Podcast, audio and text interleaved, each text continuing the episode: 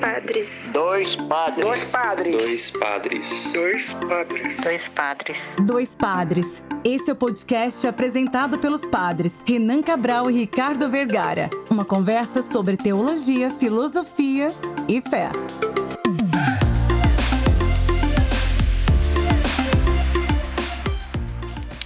Olá, ouvintes. Está começando mais um episódio do podcast Dois Padres. Eu sou o Padre Ricardo. E eu sou o Padre Renan e a gente vai conversar um pouquinho hoje sobre as coisas de adulto. A gente. Aqui o assunto de maior de idade agora, viu?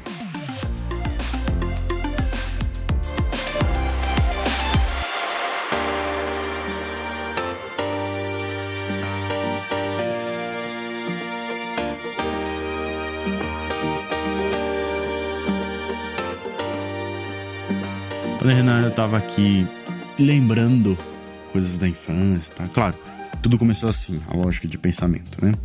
É, conversando com algumas pessoas, falando de saudade, falando de lembranças, de coisas boas vividas e tal, coisas da paróquia, coisas da família e tudo mais. Lembrando, ah, como era bom, que legal que a gente fazia isso, pena que a gente faz mais, como foi bom aquele tempo. E eu fui lembrando, assim, que a gente tem memória de tudo, né? Assim, Nossa, Ricardo, você deve estar muito nostálgico, né? É, Com, essas, com esse papo, porque não é possível. Falando de saudade, falando das coisas, das coisas de memória, que marcaram a infância, tudo assim. Isso é muito interessante porque a gente é movido por isso, né? A gente meio que, que fica o tempo todo consertando, né, aquilo que não foi tão correto por essas memórias, por essas lembranças. E claro, a gente lembra de coisa que foi boa também, não é? Não é só um olhar do passado de coisas negativas, né? tempo das pastorais, por exemplo. Então, quando eu fui na São Sebastião pela primeira vez, quando eu fui na paróquia de Guararema pela primeira vez, quando eu fiz pastor com Dom Pedro ali na, na casa do bispo pela primeira vez, em Ferraz, na paróquia São Paulo Apóstolo pela primeira vez, depois como diácono, Caibi, né? Voltei para São Sebastião, vivi uma experiência de vigário, depois criação de paróquia. Antes disso ainda, né, no próprio seminário, então casa diferente, mudava de quarto todo ano. Ah, mas antes disso ainda, na faculdade, conhecendo pessoas novas, vivendo uma experiência de, sabe, pegar trem, de estudar pra valer, de, de ter uma dedicação diferente da escola. E aí lembrando da escola, que é tempo livre, assim, tempo de mais tranquilidade, vamos dizer assim, você via os amigos todo dia, conversava com eles, pensava em sonhos e coisas. E aí fiquei pensando, né? Muita coisa a gente lembra, né? As pessoas que você visitou na semana passada, retrasado com as missões e tudo mais, então, que eu já visitei nas missões que fiz aí na vida do seminário e de padre. É, as pessoas lembram disso e vão lembrar, talvez pro resto da vida, porque eu mesmo já visitei pessoas que, que, que mostram, ah, fulano de tal, quando era seminarista, veio aqui, o bispo tal, ele era seminarista, fez missão, veio aqui na minha casa, eu nunca esqueço, sabe? Minhas avós, as duas, tiveram a visita do bispo, já falaram, ah, o bispo veio aqui em casa, que legal, não sei o que. Vão lembrar pro resto da vida. E a gente lembra mesmo de momentos marcantes como esse. Mas a reflexão era assim, quando, quando, olha só, olha só.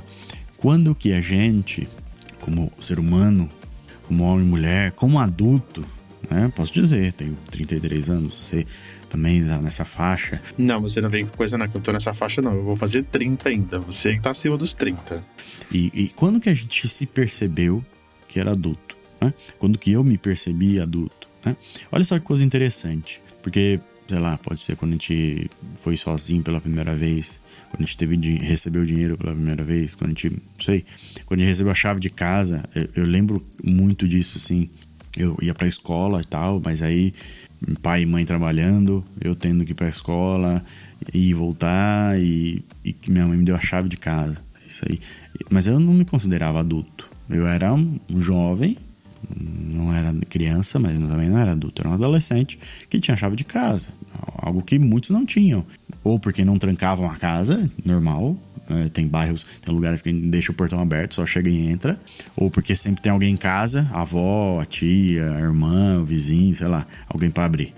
Mas no meu caso, recebi a chave. Isso para mim foi uma vitória, né? Uma vitória de receber a chave de casa. Nossa, que interessante você falar da coisa da chave, porque é basicamente algo que também tem marcado, eu acho que acredito que na memória de muita gente, né? Ter a chave de casa, porque assim, perder a chave de casa dá a impressão de que, meu Deus do céu, de qual será, de que casa será essa chave? Será que dá para roubar alguma coisa? Eu lembro que minha mãe tinha muito esse medo de me entregar a chave, e a gente, quando é adolescente, passa esse ar muito de irresponsável, né? Então, eu te dar a chave, mas você não pode perder, hein? Porque não vou fazer outra e, e, e ainda vai levar uma bronca. E minha mãe sempre foi muito mais incisiva, assim, do que meu pai, né? Eu tenho uma lembrança bem clara, assim, também de quando eu recebi essa chave, né?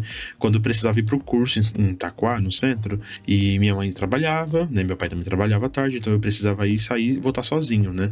Então, com essa coisa da chave. Então, era uma preocupação tão grande de colocar um chaveiro para que eu não possa, para que eu não pudesse perder, né? E a preocupação também de de conseguir chegar nos horários adequados que eles me pediam, né? Para não ficar tanto tempo na rua, e se eu fosse acontecer alguma coisa, eu conseguisse avisar, é, e fizesse o possível para conseguir avisar alguma coisa. Então, é, é, bem interessante que nós passamos esses processos aí da adolescência, da nossa infância, sempre como uma passagem, né? É, a passagem da infância para a adolescência, da adolescência para a juventude, e, e quão difícil é a gente conseguir acessar o momento em que a gente se sente adulto, né? Ou que a gente se sente responsável ou nessa ideia de adulto que o mundo em que nós vivemos é, caracteriza, né? Será que foi só a entrega da chave? Será que é um outro momento, quando a gente faz 18 anos, quando a gente tem um trabalho e consegue pagar as contas? É, é bem interessante esse olhar, né? Eu não sei se está caracterizado apenas pela idade ou pelas experiências. É bem, é bem é, provocador tudo isso, né?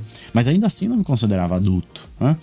Depois do Senai, Senai você começa ali a estudar coisas de empresa, coisas de trabalho, estudar coisas diferentes de português e matemática, né? Estudar resistência dos materiais, cálculo de processos, estudar é, é, como usar uma máquina de, de linha industrial de empresas. Então, calcular projetos, você fala, nossa, coisas avançadas. Depois faz estágio, né? Então você começa a ir sozinho, pegar o ônibus lá, trabalhar. Como um adulto, mas ainda assim, eu acho que eu não. Quando eu recebi o primeiro salário, ainda não me senti adulto, assim. Recebi o primeiro salário, lembro que eu comprei um Discman, um Discman, sei lá que ano foi isso, em 2000 e não sei quanto. É, 2008 talvez, não sei, por aí. Ou antes até, 2006, acho que foi. E aí um Discman com o meu primeiro salário. E tá, beleza, mas não sei. Ainda não me considerava adulto. Nossa, falando do Discman, Ricardo, lembrei de quando eu ainda gravava por bilhetes, né? O meu podcast lá solo, não sei o quê. E um dia eu perguntei, mandei aquele áudio de WhatsApp para vários amigos, assim, perguntando qual que foi a primeira coisa que você comprou, né? A, a, primeira coisa que você comprou com o seu primeiro salário, né? E eu lembro muito de você contar essa história do Discman de lá em 2008, 2007, mais ou menos assim, como você contou, né? De, de ter comprado, de, de, de se sentir muito satisfeito por por gastar em alguma coisa que você queria muito é, o seu primeiro salário, né? Que não lembrava mais ou menos ali o, o, preço, né? O valor que tinha recebido na época. Mas que interessante voltar a esse assunto aqui. Talvez quando eu comecei a faculdade, que aí hum, também não, porque a faculdade eu comecei com 17 anos. É, no ano que eu faria 18, mas não sei, trabalhava, tinha faculdade. E aí você vê que as coisas começam a meio que. Comecei a ajudar em casa, Aí já. Pá, tenho meu salário aqui, eu posso ajudar em casa pagando uma das contas, sobra um pouquinho para mim e usar como eu quiser. Já é alguma coisa, já é um passo. Hoje, hoje, hoje, olhando para trás assim, eu acho que eu me percebi adulto quando quando você começa a ter que escolher algumas coisas muito sérias, né? Ah, escolher que curso do Senai, qual faculdade fazer, se aceita ou não aquele emprego. É, é um caminho, mas eu não sei, ainda me vejo assim, adolescente, meio crescendo, sabe? Mas quando você começa a tomar partido de algumas coisas, sabe? Ah, vou, sei lá, eu vou é, me candidatar para essa vaga aqui dentro dessa empresa, para esse processo interno, né? Vou aperfeiçoar um pouco meu estudo, vou fazer isso, aquilo, outro. Acho que aí a gente começa a ser adulto e mais ainda, quando as nossas relações e as pessoas à nossa volta estão nessa linha também, nessa vibe, vamos dizer assim, porque é um processo de amadurecimento, né? De ser adulto, de você decidir, de você escolher, mas sobretudo de você perceber que as amizades, por exemplo, Não são as amizades da escola que você vê todo dia as pessoas, mas tá bom. São amizades que você, você não fala todo dia, mas quando você fala, é isso, cara. é isso, é, é estar bem, é estar com a pessoa, é viver aquele momento com intensidade, sabe? Eu acho que ser adulto é muito disso, de você sair para conversar, passear, para jogar um jogo de tabuleiro e você perceber que é, é, um momento que está vivendo, é um processo que está vivendo, sabe? Sei, acho que essa pergunta é bem interessante. Quando que você se percebeu adulto? Então, não sei se quando eu comecei a me perceber nessa fase adulta aí, também foi por causa das escolhas. Ou por por conseguir ter mais é, consciência das escolhas que estou fazendo. Acho que ter mais consciência é mais interessante do que apenas escolher, sabe? É, então eu me recordo muito assim de que eu vivi todo o parte da minha juventude né, no seminário, é, passando pelo processo de formação é, e vivendo intensamente esse processo de formação, me deixando levar pelas propostas que, que, que, eram, que eram feitas, assim, sabe? E acho que terminar a teologia, ter a consciência de que agora eu ia fazer a minha profissão perpétua, né, fazer os votos de pobreza, de castidade, de obediência para o resto da vida, é, é um marco de um passo diferente que eu dei. Diferente porque a, acontece uma pertença à, à, vida religiosa e à congregação de modo muito mais é, profundo e, e, perpétuo e que me transformou assim bastante. Peraí, agora eu não tenho mais estudos, agora eu não tenho mais faculdade, agora eu sou um religioso, agora eu posso viver de fato não mais como um, um, um aprendiz, um junior, né? Como, como se dá o nome na vida religiosa de juniorista, mas agora como um irmão de, de vida fraterna, de vida comunitária. Então, essa virada de chave que aconteceu para mim automático, mas que ainda pertenceu a um processo. Depois veio a ordenação diaconal, a ordenação presbiteral, tudo. E, e viver essa, é, esses anos, né, da juventude de 2019 para cá, é, são ainda momentos transformadores. Você falava dessa coisa meio eufórica, né? Meio, meio moleque de ser, meio das coisas assim. E sei que tudo isso ainda está muito presente, ainda que eu abrace todas as coisas e tenho essa consciência hoje, com muita responsabilidade, mas não é, a responsabilidade que pesa e que parece ser chata a vida adulta e que a vida adulta parece ser aquela coisa de cobranças, de, de um peso como sempre venderam, né? Ou, ou falaram, ou, ou, fizeram as propagandas da vida adulta. Olha, você aproveita quando você é jovem, porque quando você for adulto você não vai conseguir fazer isso. Aproveita quando você é criança, porque quando você for jovem você não vai conseguir fazer isso. Parece que a gente nunca vai conseguir, né? Parece que a gente tem que estar tá sempre é, em, vivendo em função de algo que vem depois, mas ou a gente vive agora ou a gente vive depois. A gente nunca pode aproveitar o momento, como você está dizendo, né? De, de, de, estar com os amigos, estar com os amigos, estar com as pessoas que estão ao nosso redor e, e gostam da gente, estar de modo é, é, intenso com tudo isso, né? É, como, como essas coisas sempre são nos, nos, nos cobrado de modo tão injusto, né? Muito bem, ouvintes. E antes de continuar, pequena pausa aqui para lembrar, você que está ouvindo nosso episódio aí no Spotify, no Deezer, no Castbox, Apple Podcast, Google Podcast, Pocket Cast, ou seja, qual for o agregador que você utiliza aí para ouvir o podcast, dá uma pausa ali, vai ali no Instagram, que a gente já postou no Instagram também, junto com o lançamento desse episódio nos canais de áudio, no Instagram, no feed, no Stories. Tá lá o nosso programa. Compartilha, curte, faz um comentáriozinho, né? Você que tá ouvindo, vai lá e comenta, comenta o que você tá achando, se tá gostando, o que você acha. Pode comentar no, no meio do programa assim, comenta no final, fala, dá um pouco da sua opinião, a gente gosta muito de ouvir vocês. Né? E eu, particularmente, tento sempre ler todos os comentários. Se eu dei um curtir lá, eu li o seu comentário, às vezes eu não consigo responder, às vezes nem tem muito o que responder, mas eu leio todos os comentários sim. Então vai lá, comente, nos ajude a divulgar o nosso episódio para que mais pessoas conheçam esse podcast, sobretudo a mídia né? E você também pode nos ajudar ainda mais com o nosso sistema de apoio financeiro no apoia.se barra dois padres podcast. Repetindo, apoia.se barra dois padres podcast. Você vai lá, faz uma ajudinha mensal de 10 ou de 30 reais para nos ajudar a manter esse episódio no ar, né? Pagar nossos boletos, ajudar a gente. Vai lá, dá sua colaboração sincera, simples, humilde, aí nos ajude um pouquinho. Ah, eu não posso ajudar? Compartilha então, não posso ajudar financeiramente, compartilha nosso episódio, faz que mais pessoas conheçam, isso também vai nos ajudar bastante, tá certo?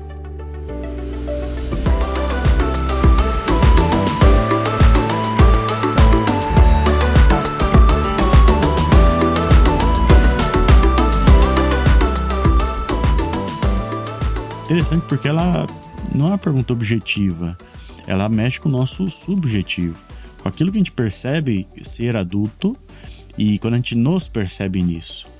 Porque quando eu era menor, eu via meus primos de 25 anos, 26 anos, eram super adultos, eram homens, homens arrões, né?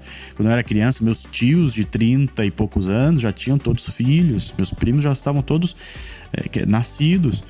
É, e hoje eu tô com 33 e às vezes eu me acho um molecão, assim. E eu acho que isso é normal, assim, sobretudo pra nossa geração, não sei.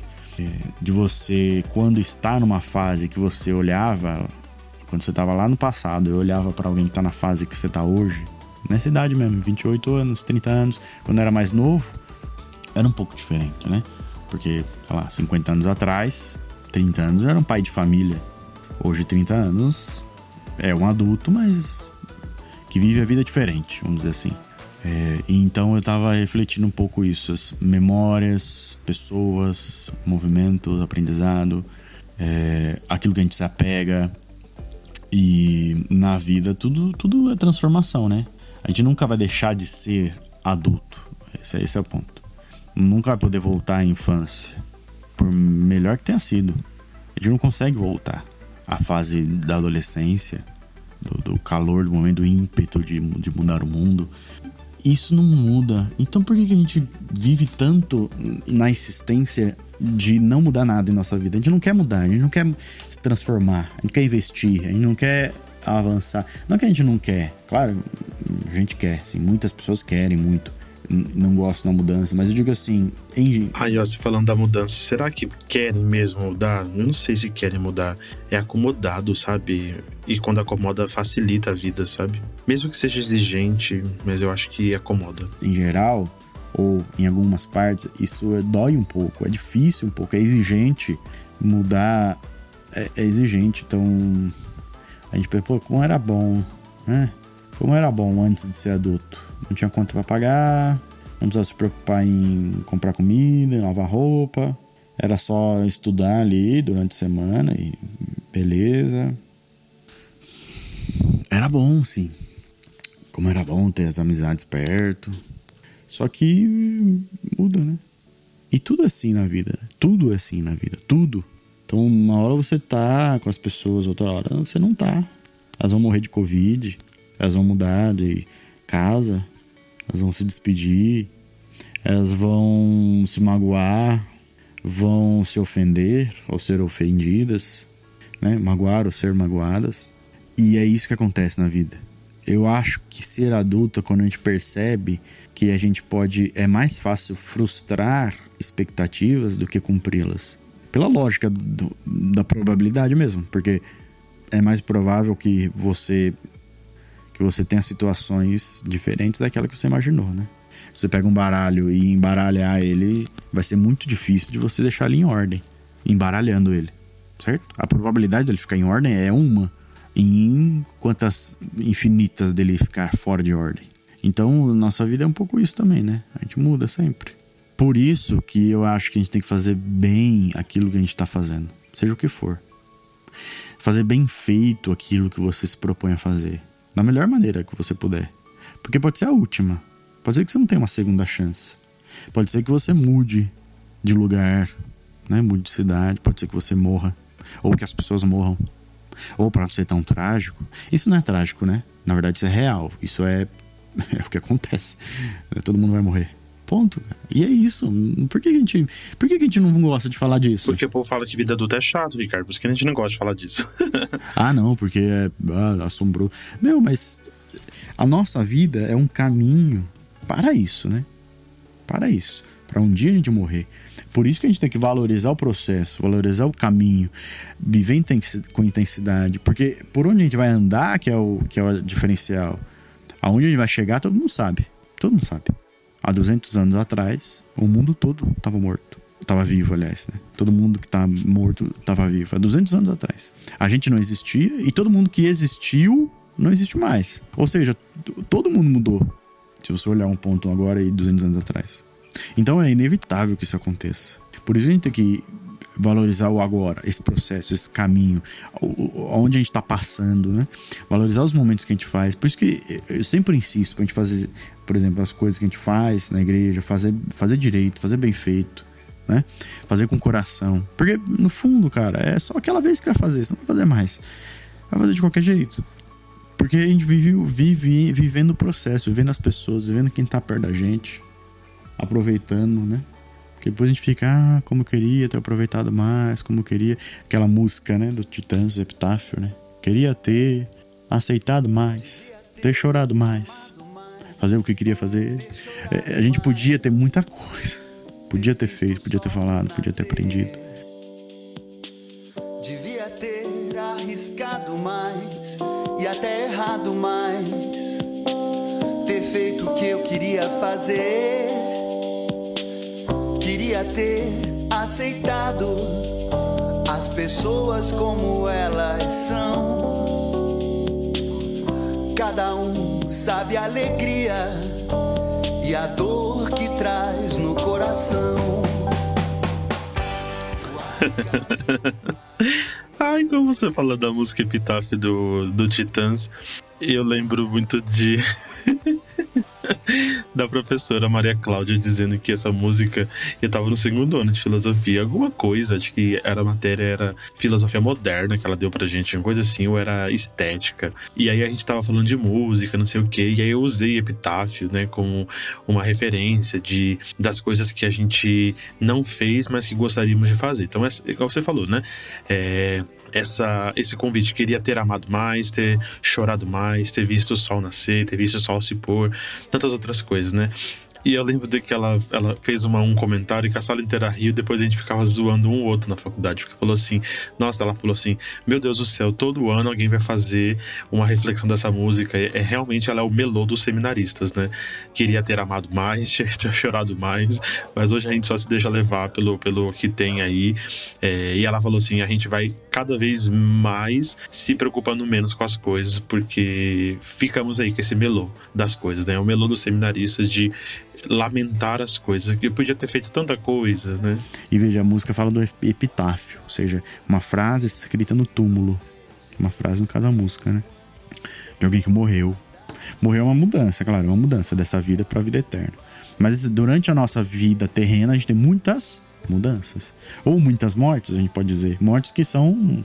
É, que a gente tem, tem, tem salvação, tem opção. Então, eu acho que, falando de memória, falando de ser adulto, falando de tudo isso aqui, eu acho que o interessante é a gente não, não precisar cantar essa música. Tá aí. Epitáfio. Não precisar. Qual é a frase? Bom, aí, outra coisa. A pergunta era: quando você se percebeu adulto, né? Uma outra frase é: o que você vai colocar na sua lápide? Queria Queria ter vivido mais, queria ter aproveitado mais, queria ter beijado mais, abraçado mais. eu lá quero saber que eu vou colocar na minha lápide, que não quero colocar nada. e aqui não é uma defesa da inconsequência. Não é ah, bom, ainda bem que você não tá defendendo a inconsequência. Não é, ah, então, já que eu vou morrer mesmo, vou fazer o que, que dá na telha. Vou andar pelado, vou explodir as coisas, vou cortar cabeças. Não é isso. Não é isso. Porque a gente vive numa sociedade, na né? sociedade a gente tem regras, tem normas, tem moral, tem costumes. E a nossa sociedade não permite esse tipo de coisa, justamente para não virar uma baderna, para que a gente tenha o um mínimo de controle social e moral, o um mínimo de possibilidade para todos. Por que não posso sair matando por aí? Porque eu tenho que dar a possibilidade do outro viver, de eu viver. Se eu posso sair matando, alguém pode sair me matando.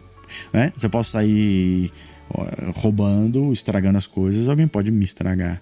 Então a gente tem um limite ali para que ninguém estrague ninguém, ninguém fira ninguém.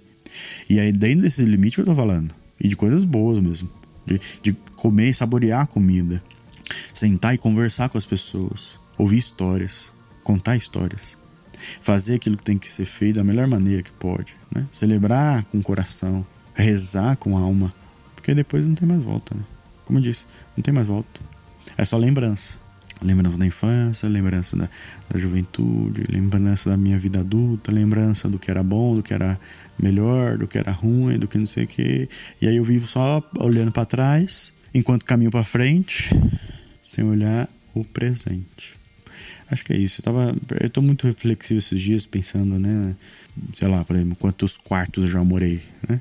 Quarto da casa dos meus pais, que a gente já mudou algumas vezes, né? o quarto do seminário, do propedêutico, os quartos que a gente muda, né? mudava todo ano, a gente mudava de um, de quarto diferente, depois as pastorais que eu fiz, onde eu vivi como diácono, como vigário, como pároco, como pastoral, passei por quatro paróquias diferentes, então, e, e, e, morei diferente em cada uma delas, né? São Sebastião, Guararema, depois com Dom Pedro na, na, na Casa Episcopal, depois em Ferraz, estas moradas, né? Veja, fases que vivi com intensidade, vivi com ânimo. Ah, Maranhão, quando fiz missão, tantas casas que a gente foi lá. Interessante você falar dos quartos assim, porque a minha experiência com isso é totalmente o oposto, né? É, eu nunca morei em outra casa, a não ser quando morei no Peru, e isso é exclusivo. E a experiência do Peru foi bem interessante, porque é totalmente é extremo, né? Eu fui para outro país e passar um ano fazendo um período da formação. Mas aqui no Brasil mesmo, Sempre morei na mesma casa. Mudei de quartos, mas dentro da mesma casa. É, quando deixei de ser formando da, da, da, parte inicial, quando me tornei religioso, depois quando me deixei a, a parte juniorista e quando me tornei diácono, padre, hoje formador, né, o responsável da formação. Então, assim, é, eu passei por essas mudanças, assim, né, mas não em cidades, nem em paróquias. E, e, e ao mesmo tempo, como isso também me faz pensar, eu fui de quartos pequenos para quartos muito grandes e hoje eu tô num quartinho mais reservado, mais quietinho, mais pequenininho pequenininho, onde eu consigo é, concentrar todas as minhas coisas, os meus momentos, assim, particulares, né? E como o quarto é muito, muito importante pra gente, né? É um lugar de muita intimidade e que é difícil partilhar essas intimidades com todo mundo, né? A gente fica tenso na hora, fica inseguro, mas passa, né? E agora, o, o que eu aprendi disso, o que eu vivi, né? Bom, fica aí a reflexão. E pois é, e a gente fica com essa reflexão do, da nossa vida adulta, é como nosso, o programa é, é 18 mais, né, aqui no nosso podcast. Foi muito, muito legal falar sobre todas essas coisas e o povo vai se identificando aí, vocês ouvintes, com as nossas histórias e partilha com a gente também as histórias de vocês de vida adulta, ainda na juventude, ainda na adolescência, mas conta pra gente nos comentários do nosso post lá no Instagram. E esse foi mais um episódio do podcast Dois Padres. Eu espero que você tenha gostado. Não esqueça de deixar nos comentários ali do nosso Instagram o que você achou, o que você lembra, o que você refletiu desse nosso programa.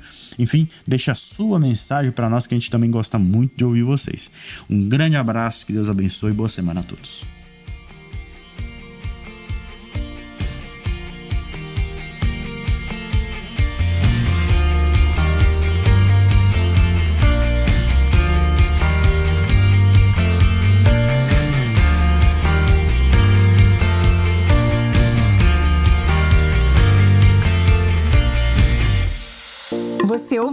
O podcast Dois Padres, apresentado pelos padres Renan Cabral e Ricardo Vergara. Até a próxima!